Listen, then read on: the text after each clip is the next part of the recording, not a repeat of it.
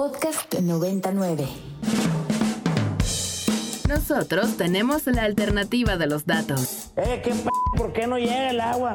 Bueno, primero no soy Tlaloc. Y los otros datos. Mira, Lito, yo no mato cucarachas. Los datos que necesitas para entender nuestro país. Y lo que te quiero usted preguntar es si para la campaña actuamos con ellos. A ver. Sí. Un gobierno sin corrupción no sirve para nada. Pero esto no es estados de ánimo, pues esto no es el fútbol. Y al mundo. For LGDP, uh, LGT, LBG, LGBTQ2+. What a stupid son of a Bienvenidos a Tengo Otros Datos de Ibero 90.9. Está horrible. Hoy, hoy, hoy. Imagínense lo que se necesita para cultivar 140 mil toneladas de aguacate. Ahora imagínense todo el esfuerzo que se tiene que hacer económico, material, para exportar 140 mil toneladas de aguacate. Imagínense que esto sea de manera anual a otro país. Sí, por supuesto que debe de haber implicaciones y esfuerzos que en teoría o que sí nos podrían superar. Y por eso es que está ya en la línea Jaime Navia Antesana, que es investigador y expresidente del Grupo Interdisciplinario de Tecnología Rural, organización de la sociedad civil con sede en Michoacán. Jaime, muchas gracias por tomarnos esta llamada, por conectarte a nuestra cabina virtual y para hablar de esto, aprovechando la coyuntura del Super Bowl ayer. ¿Cómo estás? Muchas gracias, Rox. Un placer saludarles y qué honor estar el día de la radio compartiendo contigo y con tu auditorio. Aquí estamos listos para lo que necesites. Pues muchas gracias por sumarte también a hacer un poco de radio. Oye, Michoacán y Jalisco, los principales productores y exportadores de aguacate hacia Estados Unidos. Y esto, como ya decía, eh, se replica en numerosas cantidades de producto anual y seguramente debe tener repercusiones importantes en el medio ambiente y en los suelos dedicados a estos cultivos. Así es, Roxy, y el auditorio debería estar también muy interesado en que aguacates eh, y, este gran impacto que tiene el Super Bowl, que yo soy un gran fan del Super Bowl y de los aguacates también, eh, no solo son eso, ¿no? no solo esa, son esa gran fiesta y esa gran prosperidad económica. Desafortunadamente, la frontera aguacatera o, o de producción de aguacate ha crecido aquí en Michoacán de una manera impresionante y ya está eh, traspasando fronteras como Jalisco, incluso otros lugares, y se está generando una serie de problemas ambientales, políticos, sociales, que no, no sabemos realmente eh, qué dimensión y impacto, impacto pueden tener en este momento. Eh, el, asunto está reportado en muchísimos artículos de investigación, artículos periodísticos. la televisión internacional ha estado muy metida aquí en la zona. Medios nacionales como Agustín del Castillo en Jalisco, por ejemplo, con su territorio reportaje. En fin, hay un montón de gente que está estudiándolo y, todavía estamos eh, valorando de que el costo ambiental y las externalidades que está generando este, este gran impacto del aguacate eh, tienen dimensiones eh, por otro lado y aristas por otro lado que nos van a nos van a perjudicar en el futuro. No, no, no puede ser que la ambición nos esté ganando de esa manera. Así es, y como ya lo, lo, un poco lo describes Jaime y como está replicado también en diferentes artículos, se habla mucho del monocultivo y de la necesidad además de talar bastantes hectáreas de bosque para poder tener cada vez más terreno que cumpla con la demanda tanto nacional como internacional. ¿Qué te parece que nos cuentas entonces cómo funciona un monocultivo y también cómo funciona ya específicamente con el aguacate? Ok, eh, pues muy, muy, rápidamente para que el público también tenga una idea, la producción de aguacate más o menos se da entre los 1500, 1800, 2200 metros de manera óptima. Eh, más arriba hay, hay, problemas de heladas, más abajo hay problemas de, de calor y eh, eso está sucediendo en un espacio donde principalmente hay bosques de pino encino. Y también había terrenos agrícolas abandonados que se fueron poblando de, de plantas de aguacate. eh, el asunto eh, no solo de monocultivos, sino de un impacto de una agroindustria de la dimensión del aguacate, como podemos ver 140 mil toneladas para, solo para el Super Bowl, dicen, pero deben ser muchas más para el resto del, del tiempo y todos los años que comemos aguacate, eh, está impactando de manera severa la superficie forestal principalmente, con el cambio de uso de suelo que se le ha denominado, es decir, están quitando la cobertura que tenía están poniendo una producción aguacatera y, en, el mejor de los casos sucedió, como te dije, en una zona agrícola y también tienen prácticas agrícolas amigables, pero esos son los muy pocos casos, es la excepción. Realmente la mayoría, como agroindustria, es una, una industria eh, muy llena de insumos agrícolas, tanto para la fertilización como para el combate de plagas, y está provocando problemas más allá del, del propio terreno de producción. Es decir, el agua se está contaminando, el suelo se está contaminando, el ambiente se está contaminando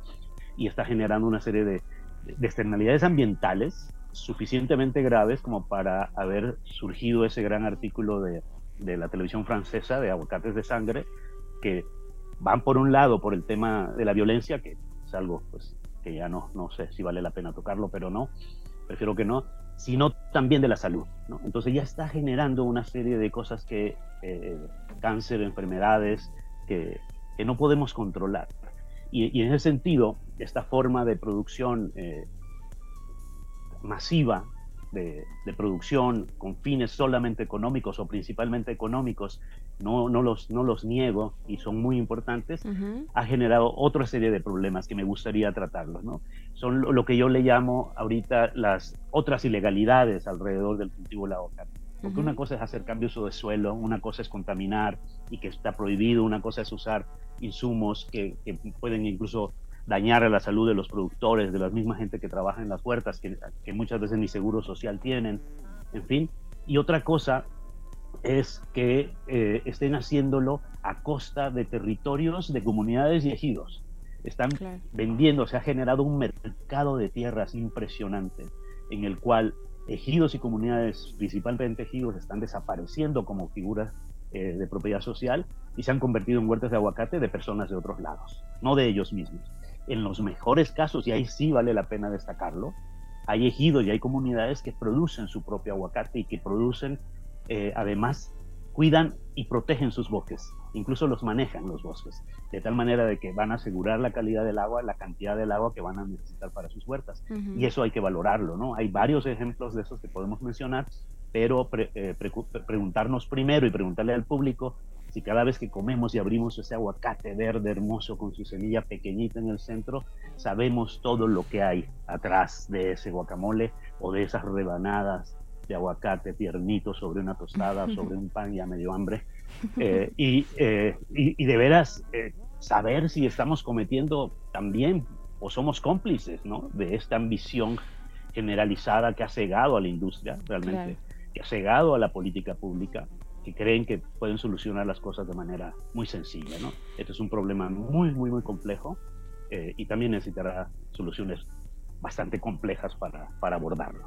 Jaime, ayúdame a entender cuando hablas de afectaciones a la salud más allá evidentemente del impacto ambiental por todo lo que ya nos escribes.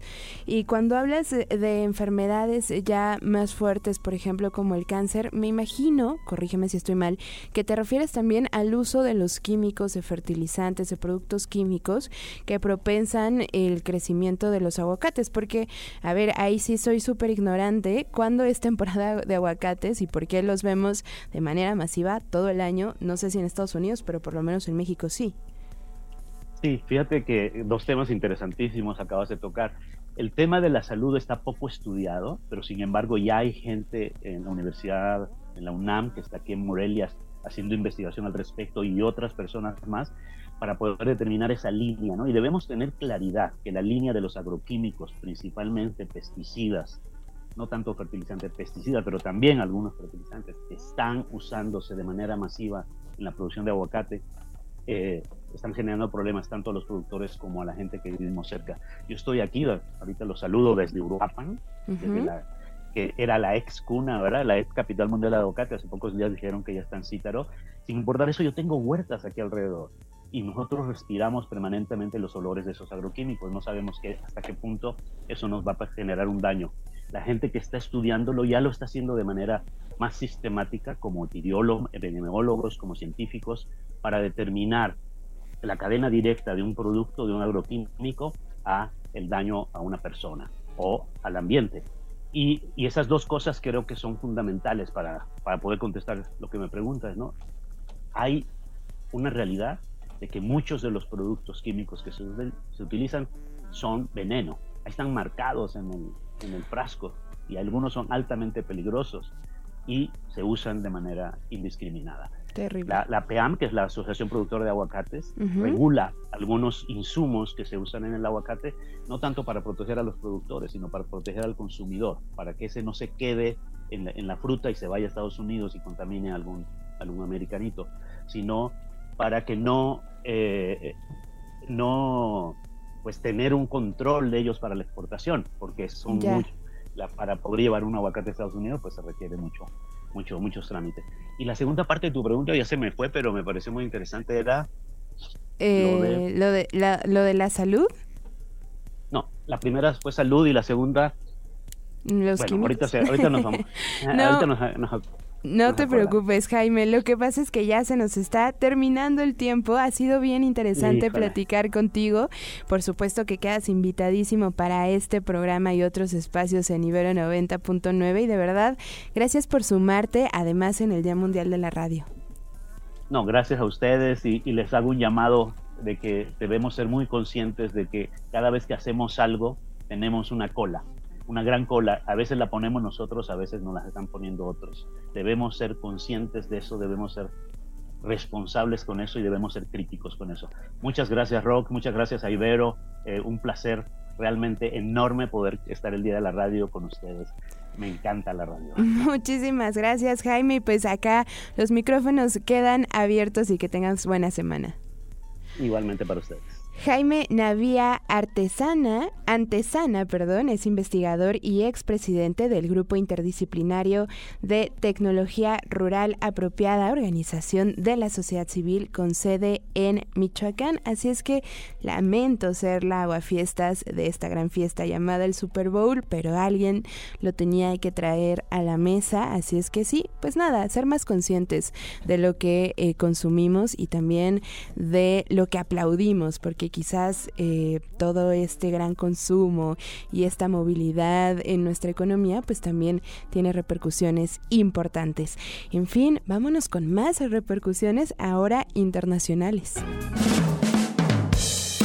La alternativa de los datos. Eh, ¿qué p ¿Por qué no llega el agua? Bueno, primero no soy Tlaloc. Y los otros datos. Mira, Alito, yo no mato cucarachas. Los datos que necesitas para entender nuestro país. Y lo que te quiero usted preguntar es si para la campaña mm. actuamos con ellos. A ver. Sí. Un gobierno sin corrupción no sirve para nada. Pero esto no es estados de ánimo. Pues esto no es el fútbol. Y al mundo. For LGDP, uh, LGT, LBG.